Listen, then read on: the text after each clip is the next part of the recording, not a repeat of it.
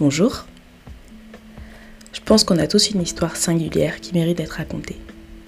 Ce podcast est donc une conversation à deux voix ou avec moi-même sur les épreuves de la vie et les enseignements qu'on en tire, ce qui nous forge et ce qui fait de nous ce que nous sommes aujourd'hui. Je m'appelle Naki et vous écoutez nos identités. Bonne écoute.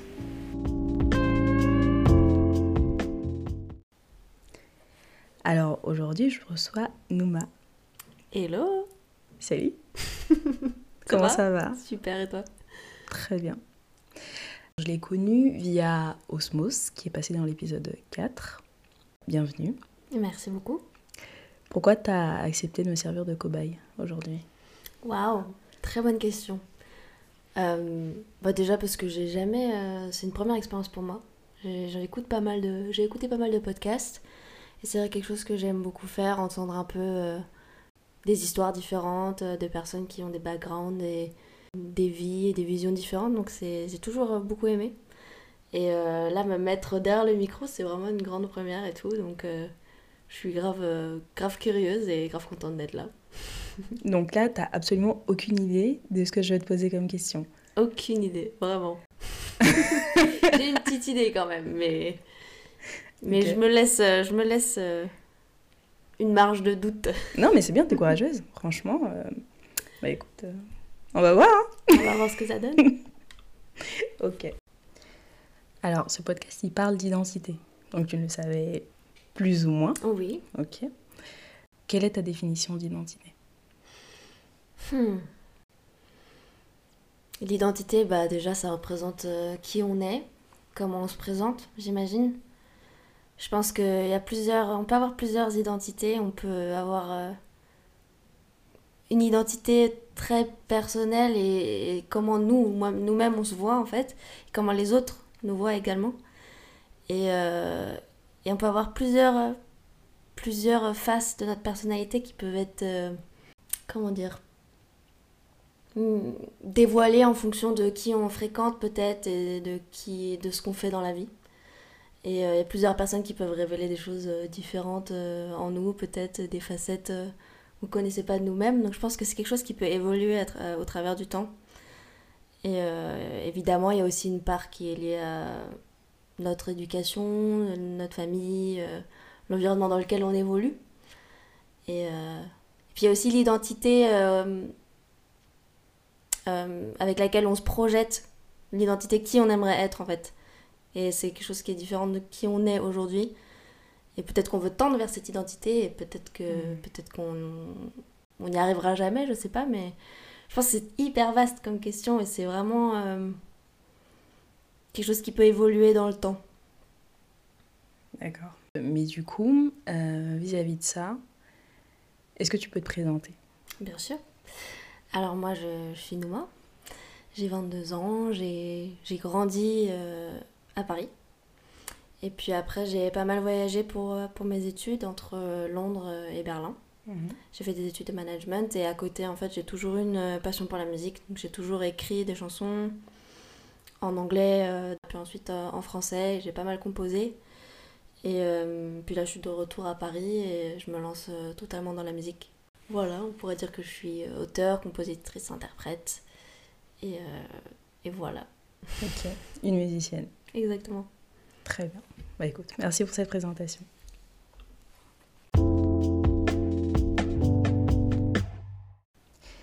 Est-ce qu'il y a eu un moment où tu as pris conscience de ton identité et de ce qui te définit? Est-ce que c'est quelque chose qui est terminé ou est-ce que c'est quelque chose qui est encore en construction? Je pense que ça prend toute une vie de savoir euh, réellement qui on est. Mais, euh, mais je pense que j'ai eu un petit déclic en vrai il y a deux mois. Parce que c'est vrai qu'en évoluant, euh, même en tant que femme et puis maintenant en tant qu'artiste, en fait on se demande beaucoup qui on est, qui on aimerait être et l'image qu'on aimerait renvoyer de nous-mêmes.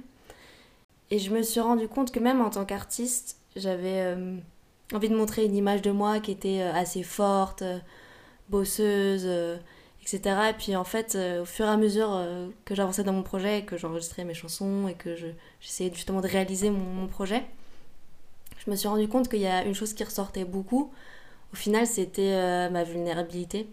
En fait, quand je chantais devant les gens, au final, j'étais pas cette personne avec laquelle je me projetais, donc cette femme forte, etc. Mais j'étais en fait, j'étais quelqu'un de très doux et de très vulnérable. Et, et ça, je m'en suis vraiment rendu compte il y a pas longtemps, et je me suis dit que fallait que, que j'accepte ça et que je l'exploite au maximum et que justement ça allait, ça allait en devenir ma force au fur et à mesure et que je me considérais peut-être comme une femme un peu plus forte. Donc euh, voilà, c'était le petit déclic que j'avais eu. Et ce, déclic-là, il est arrivé quand? Vraiment, il y a euh, un mois et demi. Ah ouais? Ouais. Ah, donc c'est frais? C'est hyper, euh, c'est hyper récent, ouais. C'est vraiment arrivé au moment où, en fait, j'enregistrais une chanson qui s'appelait qui s'appelle Bleuté de toi. C'est un piano-voix, donc... Euh, bleuté de toi Bleuté de toi, exactement. Bleuté. Bleuté. Ah, bleuté. Comme bleu. Comme bleu. D'accord. Et euh, c'est un piano-voix, donc en fait, euh, je suis vraiment à nu. Enfin, on peut pas tricher. Là, c'est hmm. vraiment ma voix, le piano. Et j'étais insatisfaite vraiment de mes prises. Je voulais vraiment faire la prise émotionnelle, avec les émotions parfaites, la technique parfaite, etc. Puis je me rendais compte que j'y arrivais pas et que ma voix parfois elle chevrotait et que, que j'avais pas le, timbre que je voulais. Et puis en fait, euh, après, après quelques jours de réflexion, je me suis rendu compte qu'en fait, juste c'était moi en fait. Et que je, fallait que j'arrête de chercher euh, à être euh, une chanteuse entre guillemets parfaite et d'avoir tout en fait. C'était juste, il fallait accepter que cette chanson allait être comme ça. Mmh. Et qu'en fait elle était vulnérable et que c'est ça qui en faisait en effet sa force. Bah oui. Oui, c'est hyper important. Je pense que. Bon, là, je vais parler d'Adèle parce qu'elle vient de sortir son dernier album. Mais euh, Adèle, je pense qu'elle touche autant de monde. Bon, elle a vachement de puissance dans sa voix. Mais il y a énormément de vulnérabilité dans ses chansons. Mm-hmm. Après, que des chansons d'amour, machin, etc. Mais alors, tu entends l'émotion dans sa voix et ça parle à tellement de personnes. Mm. C'est pas pour autant qu'on la voit pas comme une femme forte. Exactement. Et au contraire, elle elle émane d'une. C'est une grande dame en fait. Mm. Parce que euh, elle se met à, nu sur scène et qu'elle est à fond dans, dans ses chansons, dans ses textes. Et c'est ça qui nous touche et c'est ça qui fait que en fait elle dégage quelque chose de super fort. Mm, mm. Donc euh, ouais, je suis bien d'accord. Ok, ah, très bien, très bien, très bien. Euh, bon, tu nous as déjà fait une, une, une présentation brève de qui tu étais, mais essayer de comprendre un petit peu comment ton identité s'est construite justement mhm. euh, au travers des, des, personnes que tu as rencontrées. Donc déjà au niveau de ton environnement familial, mhm. est-ce que tu peux nous dire comment tu as, grandi, comment est-ce que tu as été éduquée?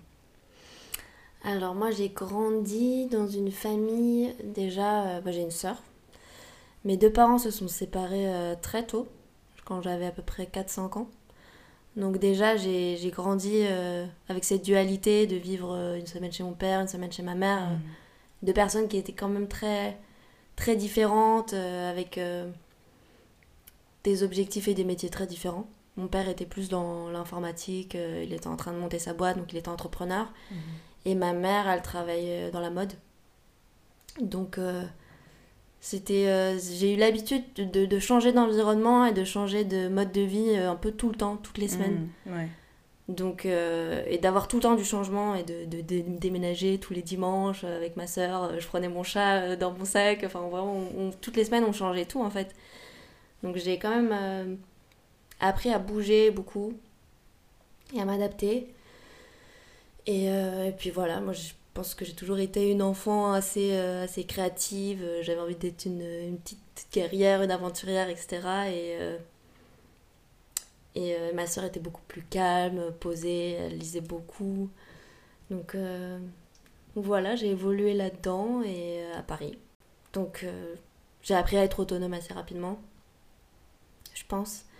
Et puis après ça, j'ai voyagé à Londres et à Berlin j'ai découvert euh, d'autres, euh, d'autres mentalités, d'autres euh, pareils modes de vie. Et, et je me suis fait un cercle d'amis assez international, on va dire. Donc, donc en fait, ça m'a appris vraiment à être tolérante et, et à écouter beaucoup les gens aussi, leurs histoires et, et comprendre la manière de penser, je pense. Mm-hmm. Donc je suis quelqu'un qui observe et qui, qui écoute beaucoup. Okay. Et c'est vraiment quelque chose que j'aime faire.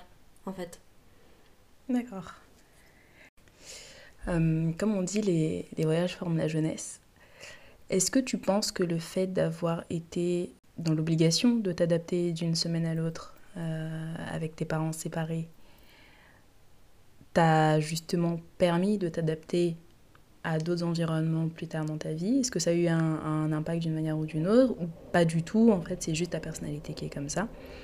En fait, en, en grandissant, tu t'es découverte et tu t'es rendu compte que de rencontrer d'autres personnes, de, de te confronter à d'autres cultures, euh, ça fait qu'aujourd'hui, tu es quelqu'un qui écoute beaucoup plus. Parce qu'il y a un petit peu des deux. Bon, ma question elle part un peu dans tous les sens. Là, mais... J'étais en train de penser à ma première réponse, ensuite je calcule la deuxième. Euh, bah, je pense que oui, ça m'a quand même euh, forgé de devoir changer d'environnement euh, assez souvent. Et même, je dirais que ça me. Aujourd'hui, ça me donne envie d'avoir un peu des nouveaux départs assez souvent en fait. Et de justement pas stagner à un endroit ou dans une situation, mais d'avoir toujours besoin de recommencer les choses à, à zéro en fait. Hmm. Et c'est un peu comme ça que je fonctionne, toujours avec un peu des nouveaux départs, euh, des nouvelles fréquentations aussi, des, des nouvelles activités, qui, des nouvelles passions, etc. Donc euh, je pense que oui, ça m'a, ça m'a vraiment euh, impacté dans ma personnalité, dans ma manière de fonctionner. Et après, par rapport euh, à l'écoute des gens, ça j'avoue, je sais pas. J'ai toujours été euh, très discrète. C'est vrai que j'ai toujours. j'ai quand même toujours eu assez peur de me tromper ou de dire des choses, de parler de choses dont je, tout simplement je, je savais pas ou j'avais pas les arguments. Donc j'ai toujours préféré écouter, observer et apprendre des autres que parfois euh, prendre des risques ou dire euh, des choses euh, pas ouf quoi. Mhm. Et ça m'a beaucoup appris et puis ça me permettait de, après moi de mon côté, me construire. Mais c'est vrai que je suis pas quelqu'un qui prend beaucoup de place dans l'espace public ou je suis plus à l'aise dans des petits cercles que, Mm. que quand il y a beaucoup de monde autour de moi et que et que faut se faire sa propre place. Ouais, d'accord. Donc tu préfères être en retrait, regarder, sais, essayer de comprendre, observer, pas dans des trucs euh, forcément extravagants, mais voilà, un environnement où tu vas te sentir euh, bien, Oui. cosy, et euh, ok, je vois. Et je pense que ça, après, ça impacte ma manière de, de créer, justement, et d'écrire. Parce que quand je me retrouve toute seule, enfin, généralement, c'est dans ma chambre, en fait, que, que je compose. Là, j'arrive vraiment à me construire mon monde à moi. Et euh, c'est dans ces moments-là que vraiment, justement, j'ai pas de limite et j'arrive à être vraiment moi-même parce que c'est là où je vais pouvoir exprimer vraiment euh, tout ce que je ressens, toutes mes émotions, toutes mes idées, sans, sans devoir forcément me confronter euh, en fait aux autres. Et donc, c'est dans ces moments-là que je pense que tout ce que j'ai observé, que j'ai appris, toutes les choses dans lesquelles je me suis inspirée, elles s'expriment euh, en fait dans mes chansons, dans mes dessins, dans ma manière de décorer ma chambre. Enfin, c'est des, Mm. des petits détails, mais euh, je me construis mon, mon monde comme ça en fait.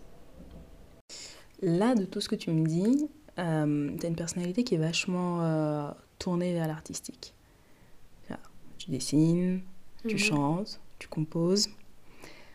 Comment ça t'est venu, ça? Comment est-ce que tu as, découvert que tu étais vachement plus attirée par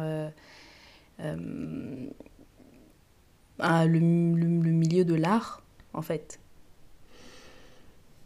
Honnêtement, je, je pense que ça a toujours été un peu le cas.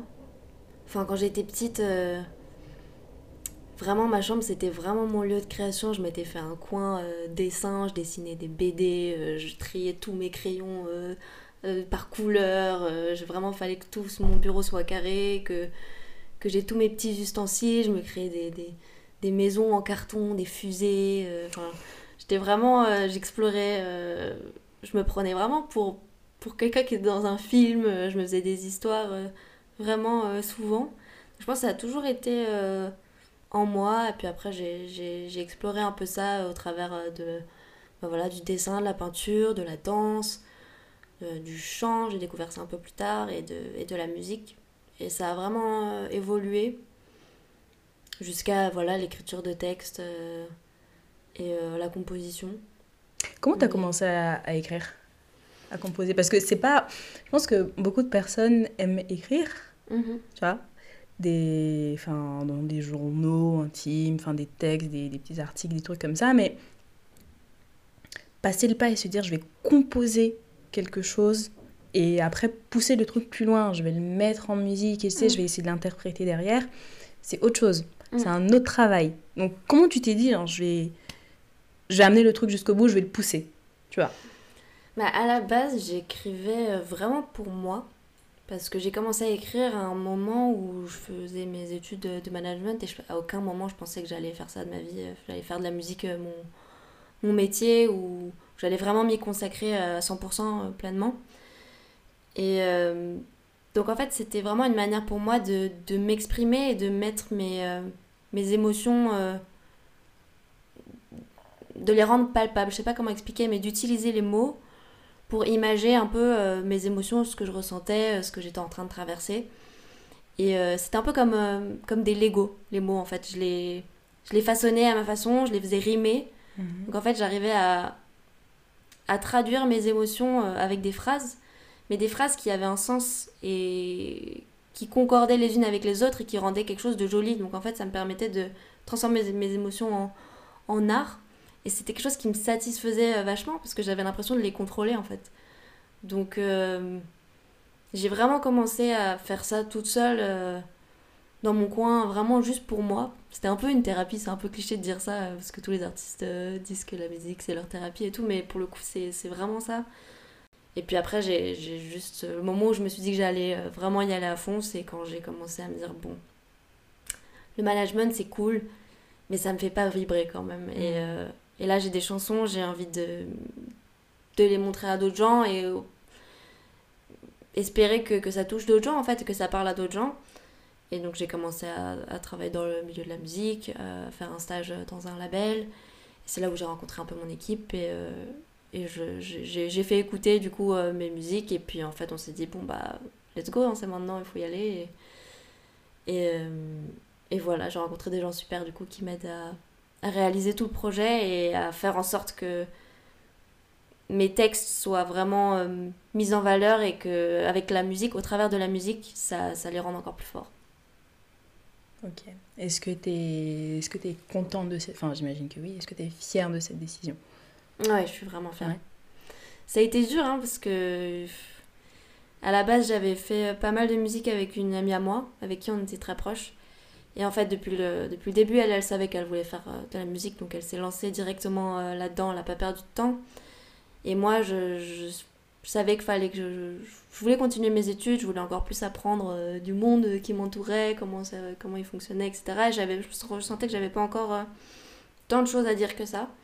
Donc j'ai quand même attendu euh, trois ans euh, avant de vraiment me dire bon bah maintenant je vais faire ça à plein temps et je vais et je vais m'y mettre. Donc euh, ça m'a pris un peu de temps et puis euh, mais c'est parce que c'était pas le bon timing en fait. Mhm. Et aujourd'hui je me sens vraiment prête à, à faire passer tous ces messages et euh, puis à le me l'approprier vraiment. Mhm. Ok. Bah après, enfin, tu sais, en termes de timing, euh, on est un peu, euh, on est un peu pressé, tu vois, genre, dans Mm. notre, euh, dans nos sociétés occidentales, genre, faut tout faire avant tel âge, faut tout faire avant telle date, faut tout faire, Exactement. tu vois. Quand tu empruntes le chemin des études, ce qui est le cas pour euh, peut-être, euh, allez, 85% euh, des jeunes aujourd'hui en France, tu sais, tu as des espèces de, de deadlines Mm. qu'il faut que tu franchisses à un moment donné, tu vois. Mm. Genre, toute la société te dit, il faut que tu aies passé le bac à tel âge. Il faut Mm. que tu aies terminé tes études supérieures à tel âge. Il faut que tu commences ton premier métier, de préférence en CDI, à tel âge. Ensuite, il faut que tu te maries. Ensuite, il faut que tu aies des enfants. Ensuite, il faut que t'aies- Enfin, tu vois, tout ce truc-là. Et en fait, ça laisse pas trop le choix de, euh, de prendre son temps pour essayer de vraiment de découvrir ce qu'on a envie de faire plus tard. Alors, bien sûr. Il y a aussi des contraintes euh, matérielles. Tu vois, tu vas pas vivre au crochet de tes parents pendant mille ans et tout, donc il faut aussi que tu prennes ton indépendance à un moment donné. Mais on n'a pas tellement d'amplitude de choix, tu vois. Donc le fait que tu aies, entre guillemets, perdu trois ans, enfin moi je considère pas que c'est une perte, tu vois. Mm. C'est le- c'est- c'est- c'est un temps où tu as grandi, où tu t'es découverte un petit peu plus, d'autant que tu as 22 ans. Tranquille, tranquille, tu as le temps, tu vois. et, euh, et, savoir précisément ce que tu as envie de faire de, de, ta vie, parce que ça, tu vas le faire pendant 40, 50, peut-être 60 ans encore. Euh, c'est pas rien. Donc, beaucoup d'entre nous, je pense, prennent des, prennent des, des, chemins en disant je fais ça en attendant d'eux. Et puis, bah, plus le temps passe et plus tu te découvres et mieux tu sais ce vers quoi tu as envie de tendre. C'est pour ça qu'il y a plein de gens qui font des reconversions à, à 30, 40 ou à 50 mhm. ans. Euh, mais c'est pas donné à tout le monde. Donc au contraire, moi je trouve que c'est bien, tu vois, que tu aies pu prendre ce temps-là pour être beaucoup plus sûr de toi. En mode, ok, j'ai envie de me lancer dans la musique parce que je sais que c'est vraiment ce que j'ai envie de faire. Donc j'y vais, tu vois. Tu as la possibilité de le faire, ben écoute, tu y vas. Exactement. Non, bien sûr. J'ai pas de, de regrets. Euh, prendre une décision tout simplement et aller vers quelque chose, ça va nous permettre de savoir aussi si c'est ça ou pas qu'on veut faire en mmh. fait. Ça peut nous permettre de se dire, bah non, ça en fait c'est pas quelque chose que je veux. Peut-être qu'on va pas trouver notre vocation, mais au fur et à mesure de, de chercher, on va finir par trouver notre voie en fait. Et ça m'a permis aussi euh, évidemment d'évoluer euh, et de ouais voilà d'avoir de prendre le temps d'avoir confiance en moi aussi pour me dire ok c'est vraiment ça et d'avoir la maturité mmh. pour écrire aussi euh, des textes et puis tout simplement ces textes là je les aurais pas écrits si j'avais pas fait tout bah ça donc oui. bah oui il faut vivre des trucs pour pouvoir les écrire exactement si tu devais changer quelque chose dans l'éducation que tu as reçue qu'est-ce que ce serait? Parce qu'on n'a pas beaucoup parlé de tes parents, en fait, de l'éducation qu'ils t'ont donnée. Mais... C'est vrai. Ah, très bonne question. Hmm. Je pense que. En fait, j'ai des parents qui sont quand même très rationnels et très terre à terre. Mhm. Et. Euh, qui n'ont pas non plus une fibre artistique, euh, dans le, que ce soit dans, dans les domaines que moi j'ai vraiment. Euh, creuser, comme par exemple le chant, la danse ou euh, le dessin, qui, qui est. Enfin, ils n'ont pas eu. Euh, ils ont pas cette passion en fait pour. Pour tous les domaines artistiques. Ils ont, ils ont, c'est des artistes dans l'âme, dans, d'autres, dans domaines, etc. Mais j'avais l'impression d'être un petit peu dans mon monde par rapport aux autres personnes de ma famille et justement de, de rêver beaucoup plus, d'être beaucoup plus sensible mmh. à l'art, aux chansons, ça m'arrive de pleurer en écoutant de la musique, ça m'arrive. Enfin, c'est vraiment des choses qui me font ressentir beaucoup de choses. Donc si je devais changer quelque chose, peut-être que je m'autoriserais plus justement à rêver et à suivre ces rêves-là. Euh, sans forcément penser en, effet à,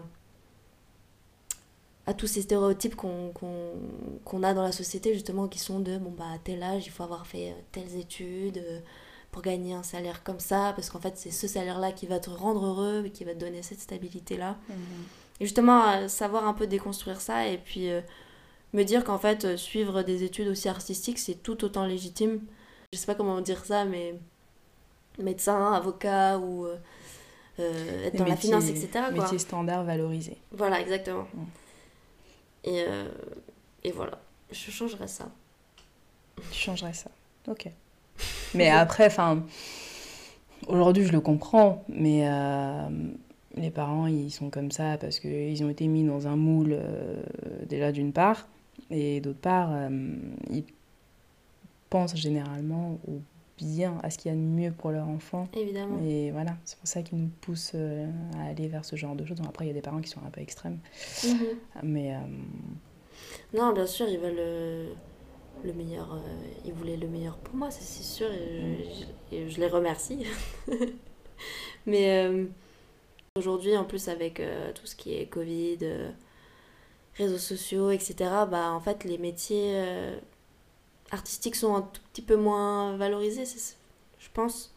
Tu trouves? Ah, ouais, je... Enfin, ouais, non, je sais pas en fait. T'es pas sûre Non. Mais ouais.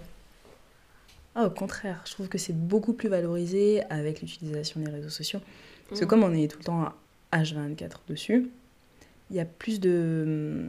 La fenêtre de tir est, élargie, parce que tu peux mm. toucher plus de monde. Les artistes se permettent beaucoup plus de choses, notamment après le premier confinement. Mm. T'as pas de choix que de... On n'avait pas de choix que de, de créer et de communiquer aux gens, de communiquer avec les gens à travers les réseaux sociaux. Mhm. Donc en fait, les artistes vraiment se sont lâchés, vois, parce qu'il n'y avait plus que ça. Ouais, c'est vrai.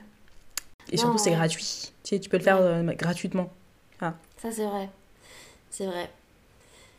Mais ouais.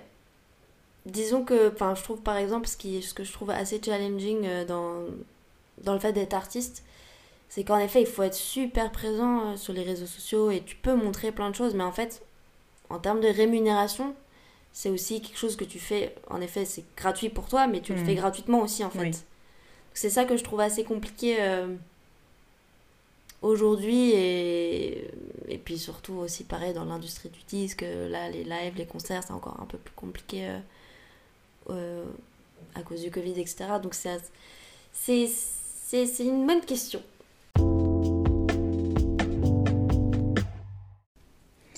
Est-ce qu'il y a une œuvre, peu importe ce que c'est, ça peut être un livre, ça peut être un film, ça peut être une musique, ça peut être un tableau, ce que tu veux, euh, qui t'a particulièrement marqué? Hmm. En vrai, je pense qu'il y en a plein, c'est sûr.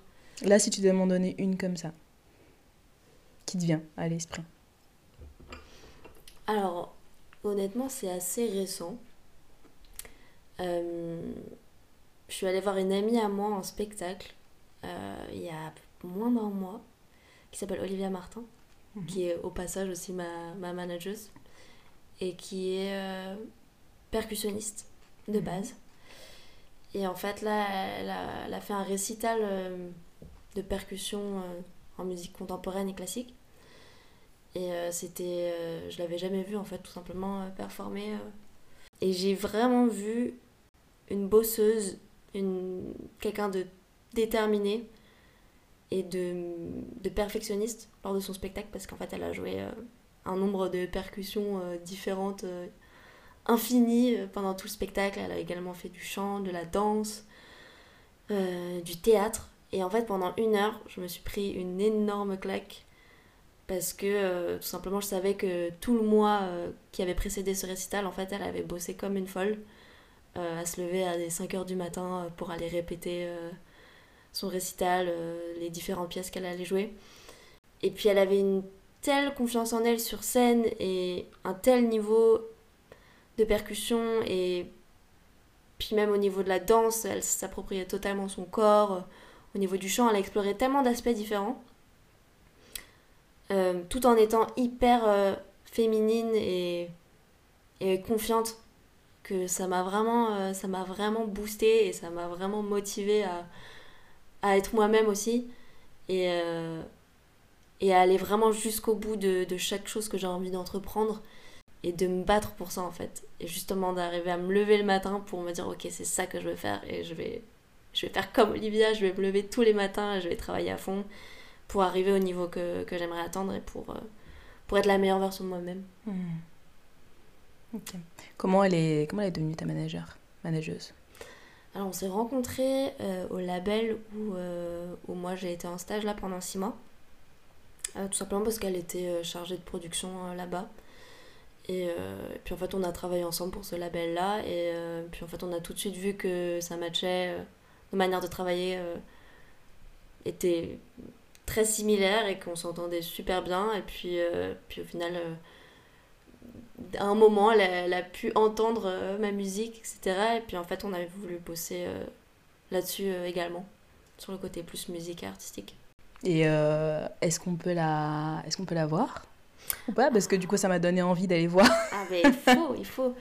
Alors, je peux pas donner de, de, de- de détails par rapport à ça parce que j'ai pas envie de dire de bêtises, mais il me semble que ce spectacle-là va sûrement euh, reprogrammer euh, dans l'année à venir.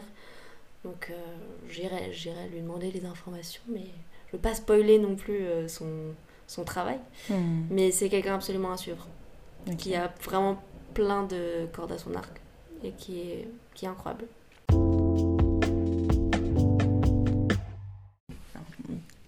Quel regard tu portes sur, alors je vais dire notre génération, mais en fait, toi et moi, on est dans deux générations. Je sais pas trop comment expliquer, mais de, vouloir être la, ouais, la meilleure version de soi-même et en même temps de réussir et en même temps de respecter l'environnement et en même temps d'être. euh, C'est une grosse pression et. Donc, ouais, je pense qu'on est quand même aussi pas mal. euh, Un peu stressé, en tout cas pour ma part, par rapport à tout ça. Mais on a vraiment envie de, de faire les choses bien, justement, et de. de de changer un peu tous ces, tous ces stéréotypes et d'aller vers un monde meilleur. Ok. Du coup, t'as as parlé de pression. Comment, comment tu ressens cette pression-là? Est-ce que c'est quelque chose qui est plutôt moteur? Ou est-ce que au contraire, euh, ça peut te flinguer le moral de temps en temps Ou enfin, un petit mix des deux en vrai Tout est C'est possible. c'est clairement les deux, hein, parce que ça nous donne envie de, de faire mieux sur certains plans que d'autres générations, mais en même temps, euh, si on en est là aujourd'hui aussi, c'est parce qu'ils ont construit euh, plein de choses avant nous, etc. Donc euh, je pense que c'est une, c'est une bonne pression. Mais on se dit qu'on a beaucoup de choses aussi à rattraper et que, en fait, euh, même moi je me dis que même mes enfants vont avoir euh, plein de choses à, à changer. euh, Tu penses qu'on est vraiment ultra différent de la génération de... Tu vois, là, là, là, j'ai Woodstock en tête. Mhm. Je me dis que euh, étaient dans ce truc où ils voulaient euh, arrêter la guerre dans le monde, euh, tu sais, dans un truc où on est en paix, où on est tous hyper fraternels, etc. Ils ont organisé euh, un concert de débauche, Ouais. mais euh, l'idée, c'était vraiment de manifester quelque chose pour qu'on soit, pour montrer qu'on a envie de paix Mhm. tu vois. Euh, et entre ce moment-là et maintenant, et toutes les manifestations qu'il y a pu avoir, bon là, Woodstock, ça s'est passé aux États-Unis, mais ici aussi, il y a eu ce genre d'événements.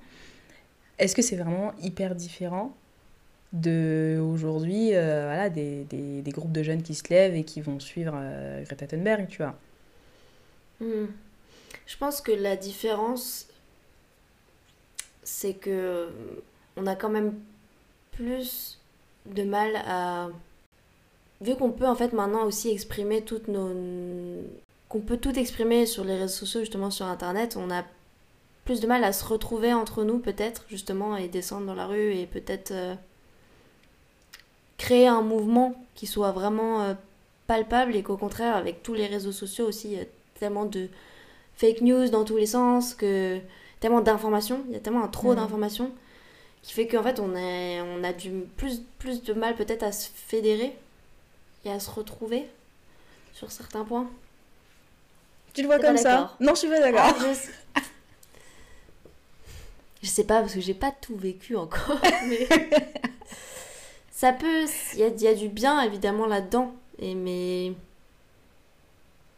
en fait il y a tellement de causes aussi maintenant, tellement de choses à défendre que c'est compliqué d'être sur tous les fronts. C'est vrai qu'à Mhm. Woodstock là il y avait euh, deux trois choses qui fédéraient tout le monde. euh, et euh, c'était voilà l'arrêt de en effet la guerre etc et que qu'aujourd'hui il y a mille combats quoi Hmm. et ce qui est génial en vrai parce que c'est des combats qui auxquels on on pensait pas avant et qui n'avaient pas la chance de pouvoir être mis en avant mais mais en effet du coup là il y a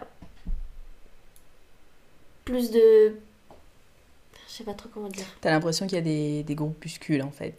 Alors, des, t'as, t'as plein de petits mouvements et t'as pas un seul truc qui fédère Ouais. tout le monde, comme tu disais tout à l'heure, et qui, genre, qui crée une vague de Mm. ouf. Moi, j'ai l'impression que oui. Mais Ouais après, euh, ouais. Ouais, ouais. Enfin, après, c'est peut-être parce que je m'engage un petit peu plus maintenant et que je descends plus facilement dans la rue. Mais euh, j'ai l'impression que c'est plus facile de rallier les gens parce que Mm. justement, tu peux lancer des appels sur les réseaux sociaux, tu vois. ouais Après, ça c'est des avantages, ça c'est des inconvénients. Euh, mais si tu as un petit peu de visibilité, ouais le bouche à oreille peut fonctionner, tu vois. Tu dis aux gens, bah en fait, on va descendre dans la rue pour aller défendre nos intérêts et on va se faire entendre, tu vois. Et t'as peut-être même pas besoin de descendre dans la rue. Bon, après, encore une fois, t'as le tribunal de, tribunal de Twitter qui est un peu extrême. Euh, mais aujourd'hui, si les gens sont pas contents, ils vont le dire et ça peut faire le buzz très rapidement. Euh, ça peut faire en sorte que les politiques se bougent. Mais bien sûr, euh, l'inverse de ça, c'est que euh, ça peut partir de, dans tous les sens. Et t'as des gens qui peuvent se faire descendre et des gens qui peuvent se Mm, faire mm, mm, harceler et tout, ça c'est sûr. Et voilà. C'est. Est-ce que ça a plus d'impact euh, que les mouvements d'avant? Je sais pas. Mais dans tous les cas, ça a plus de visibilité. Ouais. Et c'est là où je trouve qu'il y a une avancée quelque part. Mm, mm, mm. Non, c'est vrai. Je suis d'accord avec toi. Bon, ça fait quelques temps que je pense à ça, donc Non, ouais, bien sûr. T'as le droit de pas avoir de d'avis arrêté là-dessus. Là, euh, je te dis ça, mais si ça se trouve, euh, dans deux ans, euh, j'aurais complètement changé. Mhm. Tu vois, ça évolue. Ça, c'est en construction Ouais. encore. Tu dis quoi déjà Non, je disais que c'était dur de s'exprimer sur tous ces sujets-là sans vouloir euh, faire de vérité générale. Parce que maintenant, on sait que tout le monde ne va pas s'identifier à ton propos et t'as pas envie de, de dire des choses en... comme si c'était une pensée unique en fait. Et euh, il faut arriver justement à, inclure tout le monde et c'est pas facile. Mais du coup, t'as l'impression de te censurer? Bah, j'ai pas l'impression de me censurer, mais j'ai l'impression de pas non plus savoir, en fait. Enfin, de pas. euh, Si j'ai pas la lég- je sais que j'ai pas la légitimité de la légitimité de dire quelque chose, je préfère ne pas le dire en fait, justement, et laisser la parole à d'autres personnes qui seront sûrement plus légitimes et plus. Sur quoi, par exemple? Euh, bah déjà avec le féminisme déjà c'est une grande question en fait parce que mon féminisme ne va pas être ton féminisme peut-être et va pas être euh, le féminisme d'une d'une d'une d'une femme qui vit en Inde ou d'une c'est toute la question du féminisme intersectionnel je crois c'est ça que en Mm. fait euh, toutes les femmes n'ont pas le même combat et que il y a des femmes qui vont avoir beaucoup plus de de combats en fait que que d'autres et on peut pas, euh, il peut pas y avoir une seule personne qui, qui, qui parle pour toutes les femmes en fait. On doit avoir plusieurs personnes qui représentent parce qu'elles vont avoir des histoires différentes et, et des, des, des, des revendications différentes qui vont toutes être autant légitimes. Mais on peut pas accorder euh, ça à une seule personne.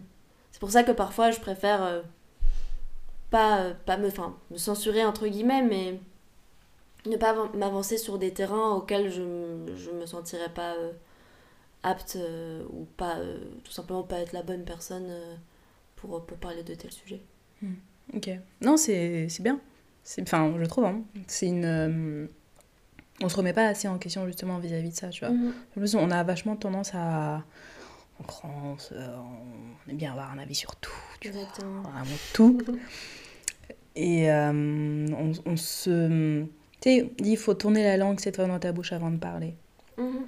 Et on a tendance à se, se précipiter sur un sujet sans en fait forcément avoir la connaissance de ce sujet-là, comprendre vraiment ce qui se passe et pourquoi c'est en train de se passer. Mhm.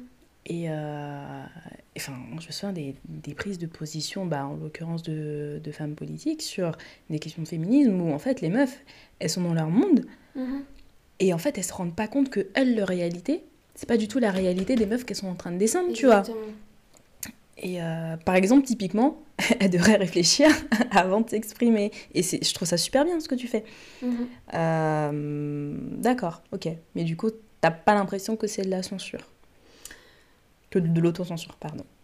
Mm, non, je pense pas parce qu'il y a quelque chose quand même de négatif dans la censure alors que au contraire mon mon, int- mon intention elle est plus bienveillante Ouais. et euh, et que je qu'il y a des personnes beaucoup plus concernées et qui, qui, qui, en fait auront les bonnes paroles et en fait euh, pourront euh, dépeindre leurs expériences euh, en fait bien mieux que moi je pourrais le faire pour elles en fait tout Mm, simplement. mm. et que je, je- simplement je ne pourrais pas parce que c'est quelque chose que forcément que j'ai pas vécu ou, ou quoi. Donc c'est laisser la place aux autres en fait. Je trouve que c'est très important et c'est pour ça que au début du podcast je disais que j'aimais beaucoup écouter observer parce que chacun a son chacun et chacune a son mot à dire et et, euh, et voilà il faut mettre les personnes concernées en avant plus qu'un ego ou, euh, ou Mm. autre chose Ouais, je suis bien, je suis bien d'accord avec ça. C'est une, c'est une belle. Enfin, je trouve que t'as tu as une maturité déjà euh, à ton âge sur ce genre de choses. Enfin, il y a des personnes de 40-50 ans, je pense à des personnes de ma famille, qui, euh, qui ne fonctionnent pas du tout comme ça. Mhm. Alors, j'ai pour habitude de demander euh, aux gens qui viennent dans ce podcast si tu devais t'adresser à ton toi de, du lycée, on va mhm. dire. Est-ce que tu as envie d'y répondre? Ouais, ouais, bien sûr. Ouais, ok. Bah, Qu'est-ce que tu lui dirais alors? Ah là là. Bah déjà, je me, je, me, je me féliciterais en vrai de vrai, parce qu'au lycée, j'ai toujours euh, voulu euh, travailler à fond et faire toutes les choses que j'entreprenais à 100%. Donc euh, même si au lycée, on suit tous un peu, enfin, entre guillemets, on ne suit pas le même cursus, mais on est mis un peu dans des cases, et puis après, en fait, on est jugé sur des notes, en fait, et sur le travail qu'on va fournir. Même si c'était pas forcément, voilà, quelque chose qui un domaine qui, qui, me passionnait ou quoi, je me suis, je me suis quand même donné à fond et j'ai travaillé un maximum, on va dire. Puis j'ai eu la chance euh, d'avoir des conditions euh, pour pouvoir euh, bosser ça au maximum. Mais je me dirais justement aussi, c'est bien, mais tu vas comprendre plus tard que conformer à tout ça, au final, c'est pas ce qui va t'épanouir le plus. Mmh. Et et peut-être justement oser un peu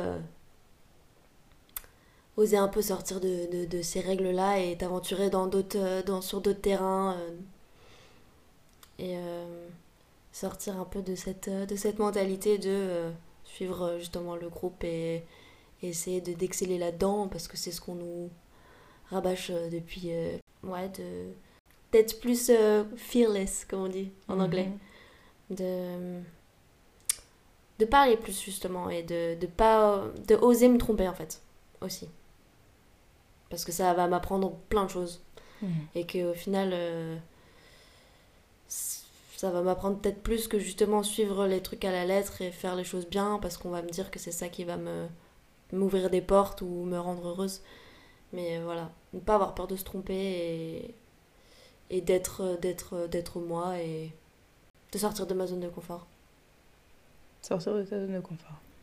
Ok, bah écoute, c'est le mot que je vais retenir. Ça marche. On arrive sur la fin du podcast. Est-ce que tu es d'accord pour euh, nous interpréter une chanson? Waouh A cappella comme ça? Mhm. ouais. J'avais adoré ta reprise de euh, Meaningless de Charlotte Cardin. Ah Est-ce que tu fais nous la faire? Je peux, il faut juste que j'aille chercher les paroles. ok, j'avoue, je m'en rappelle plus trop. ok, on attend, on attend, on attend.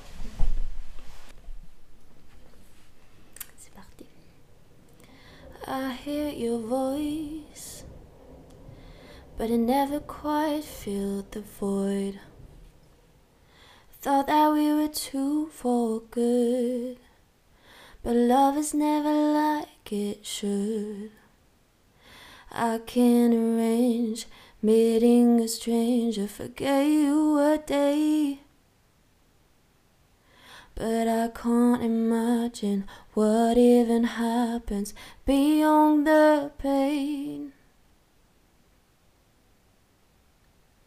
See the sun leading us to the land of the lost and the reasonless. Hear the drums bidding us our forever surrender. I don't wanna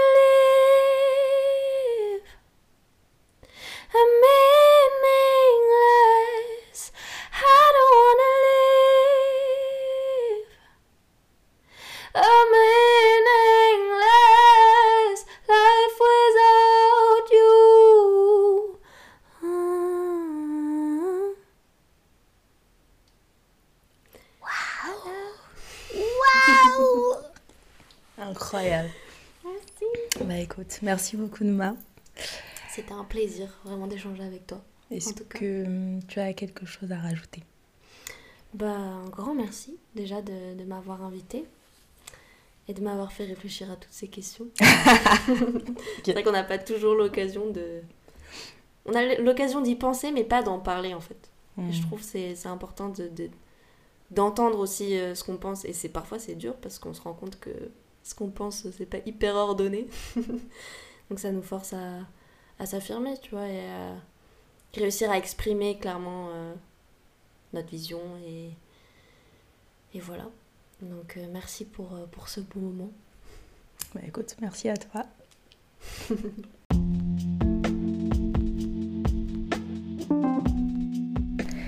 si vous avez aimé cet épisode, n'hésitez pas à en parler autour de vous, à le partager et surtout à le noter sur vos plateformes d'écoute.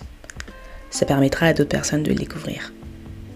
Merci beaucoup pour votre écoute et si vous avez des questions, des remarques, des compliments, je suis preneuse. Retrouvez-moi sur Twitter et Instagram à nos identités. À très vite.